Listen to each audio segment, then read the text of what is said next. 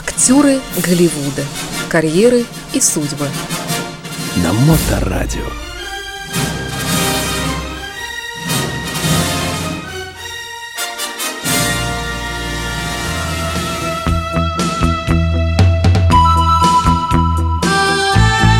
В эфирной студии Моторадио Илья Либман и программа «Актеры Голливуда. Дневной сеанс». Здравствуйте, во-первых. Здравствуйте. О чем мы будем говорить сегодня? На нас надвигается замечательный праздник, день 8 марта. Так, И в связи с этим я подумал, что неплохо было бы сделать передачу. а Вупи Голберг?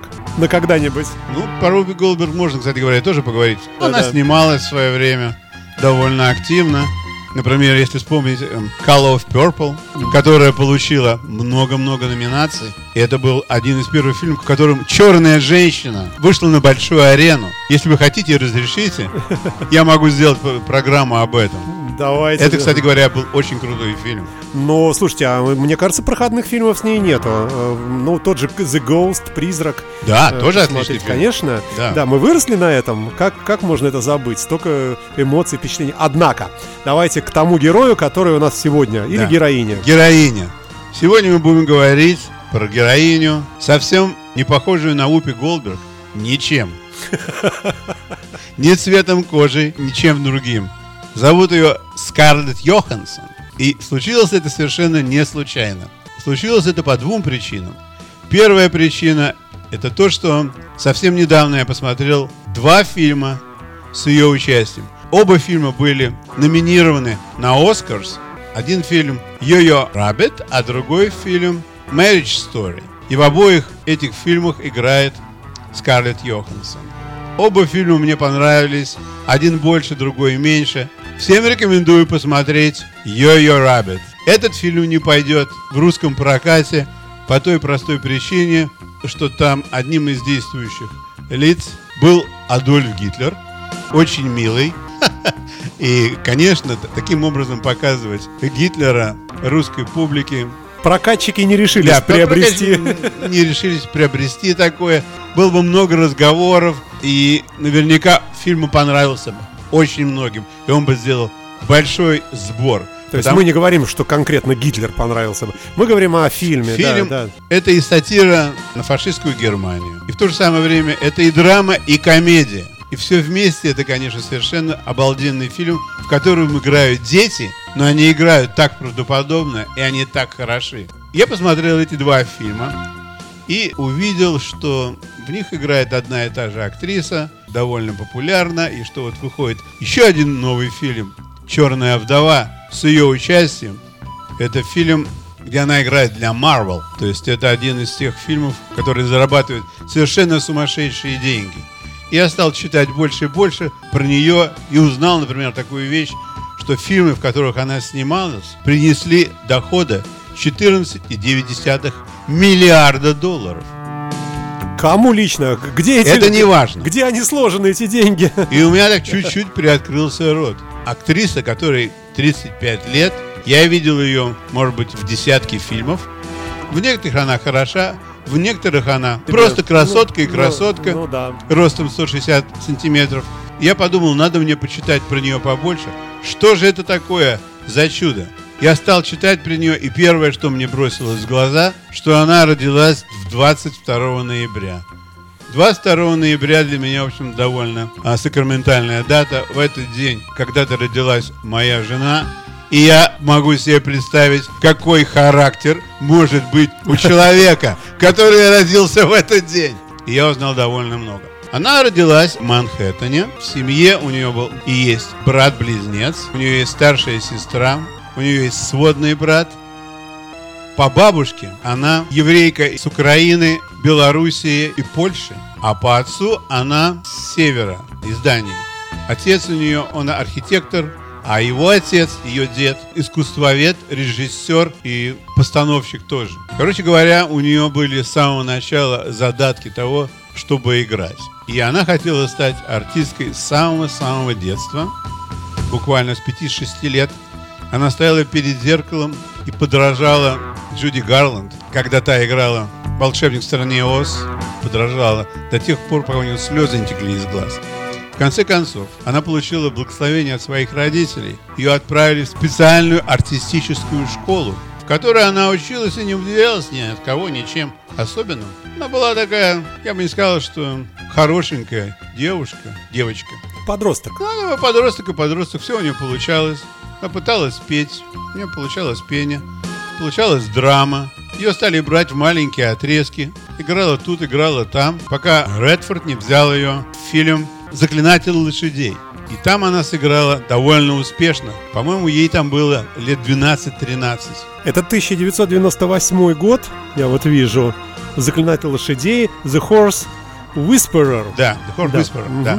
И, конечно, после этого фильма все стали смотреть, что кто-то появляется новый на арене. На нее кино бросила глаз дочка Копполы Ого. и взяла ее в фильм под названием, по-русски я даже не знаю, как назыв- называется этот фильм, Lost in Translation, потерянный в переводах. Трудности перевода, вот. Трудности называется. перевода, Да-да-да. да. Ей было всего 17 лет. Она считает, что это был первый ее взрослый фильм. Ей пришлось играть против Мюррей. Билл Мюррей. Да, это- Билл Мюррей это довольно непростой человек, с котор- против которого стоит играть, потому что, Ну, это во-первых, гиперзвезда, это человек, любимый всеми Америками. Да. Северной, южной и вообще. вот. Я помню, когда я смотрел этот фильм, я, в общем-то, ничего даже и не понял. Такой своеобразный, заумный Хороший, да, хороший он или плохой. Ну вот сидит эта 17-летняя девочка там, пьет кофе, э, курит сигареты. И какая у нее связь с этим мужчиной среднего возраста? Очень сложно было мне понять. Но фильм получил, конечно, очень высокую оценку. По-моему, он был э, номинован на Оскарс. После этого, конечно, она стала сниматься много и хорошо. После Копполы она попала в руки к другому замечательному режиссеру, Вуди Аллену. Когда ты попадаешь в руки к Вуди Аллену, человеку, который пишет скор для каждого артиста, то есть если прислушаться к речи, к диалогам и монологам в его фильмах, то видно, что это говорит Вуди Аллен устами женщины, молодого человека, мальчика, старика, разгульного мужчины. Это все Вуди Аллен. И это так смешно, но это на самом деле так и есть. И вот она сыграла в фильме Вики, Вики Кристина Вика, Барселона. Вика, Кристина и Барселона. Да. Фильм совершенно обалденный. Очень смешной, очень интересный. В нем играет много замечательных артистов, очень высокого класса, среди которых она вписалась довольно хорошо. Был очень сильный коллектив. Она играла девочку, которая ищет себя в этой жизни. Ей не жилось в Америке. Она поехала со своей подругой в Испанию и показывают Барселону. Любовные истории с перекрещиванием. У нее получилось все очень здорово. Пока ее не подобрал Марвел. Железный человек один там, где она играет Наташу. Железный человек 2. И, конечно же, она очень хороша. Выглядит замечательно. Она красива, стройна, и все больше и больше фильмов приглашают ее. Марвел ее не отпускает. Вот сейчас вот эта «Черная вдова» выходит новый фильм. Уже есть э, в Википедии, уже есть в списке 2020 Да, год. то есть да. характер это «Черная вдова». Он был же все время. Мгм. А теперь это просто будет отдельный фильм. Кстати говоря, казалось бы, когда человек приносит такие деньги, да, вот, как я сказал, 14,9 миллиарда, да, да, да. она могла бы получать и сама небольшие, неплохие деньги. Но оказалось, что вот... Контракт подписала да, плохой. Да, контракт она подписала не очень удачно, потому что когда вот она играла в «Железном человеке 2», она получила всего 400 тысяч долларов. Но в среднем вот за фильм она зарабатывает от 13 до 15 миллионов. Хотя за прошлый год она была по заработку актрисой номер три. Она заработала 55 миллионов. И вообще для возраста 35 лет у нее денежное портфолио 165 миллионов долларов. И у нее endorsement ы, это когда она занимается рекламой чего-то. У нее endorsement ы с Calvin Klein. Ого. Она, она рекламирует белье. Мгм. Endorsement Сетуаль. Endorsement, С Харли Дэвидсон. Ну, Я пошутил сейчас, да. кстати говоря, она очень здорово водит мотоцикл. И многие-многие трюки, которые, силовые трюки, она делает сама без стантера. И никогда физической подготовки у нее не было. Поэтому каждый раз, когда она снимается в фильмах, Да, где да, это требуется, мгм. у нее идет очень серьезная обучение, и она играет из-за себя, из-за того парня, что называется.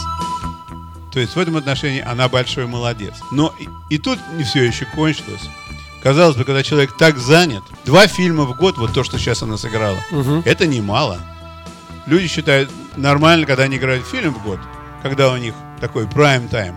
У нее сейчас не прайм-тайм. Для женщин, когда они переходят в возраст 30 лет, от 30 до 45 это мертвая зона считается для многих женщин. Получить работу в кино не так просто. Ей работу дают, потому что она может. Так вот, кроме того, что она играет, она еще и поет. Я не могу сказать, что она поет здорово, но тем не менее она поет. У нее есть пару дисков, и ее диски продаются. Возможно, что ее диски продаются, потому что она очень хорошо выглядит, и все ее знают как актрису.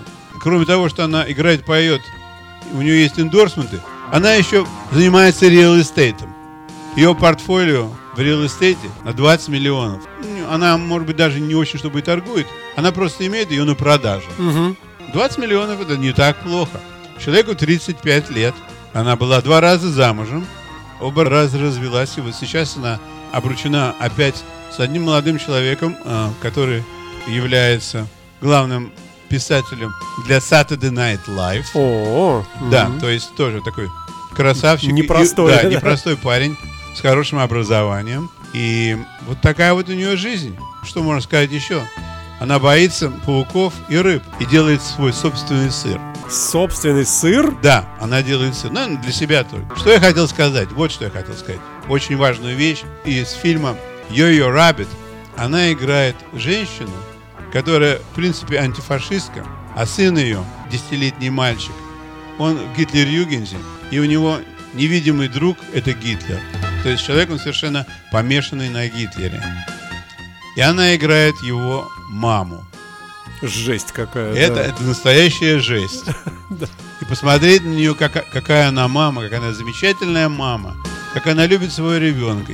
И как, когда ее ребенок видит свою маму повешенной, это, конечно, стоит много. Ой, как хорошо, что мы это не увидим, да. Ну, а почему? Мы должны это увидеть. У вас есть все возможности это увидеть. Для этого не стоит идти в кино. Я не пошел в кино, я нашел место, где это можно увидеть. Есть такие места, согласен, Конечно. да. Ну что, все тогда, наверное, Да, да? все, конечно. Я Мы- думаю, что к дню 8 марта это совсем неплохой кандидат показать, что есть женщины в- наших селениях. Мы Другая тема, да. поздравляем всех, конечно, с наступающим 8 марта, милых дам всех национальностей. И э, нас с вами поздравляем тоже друг друга, что нам повезло так жить среди милых женщин. Да, повезло очень. Всем счастливо. Это была программа «Актеры Голливуда» с Ильей Либманом. До свидания. До свидания. Актеры Голливуда. Карьеры и судьбы. На Моторадио.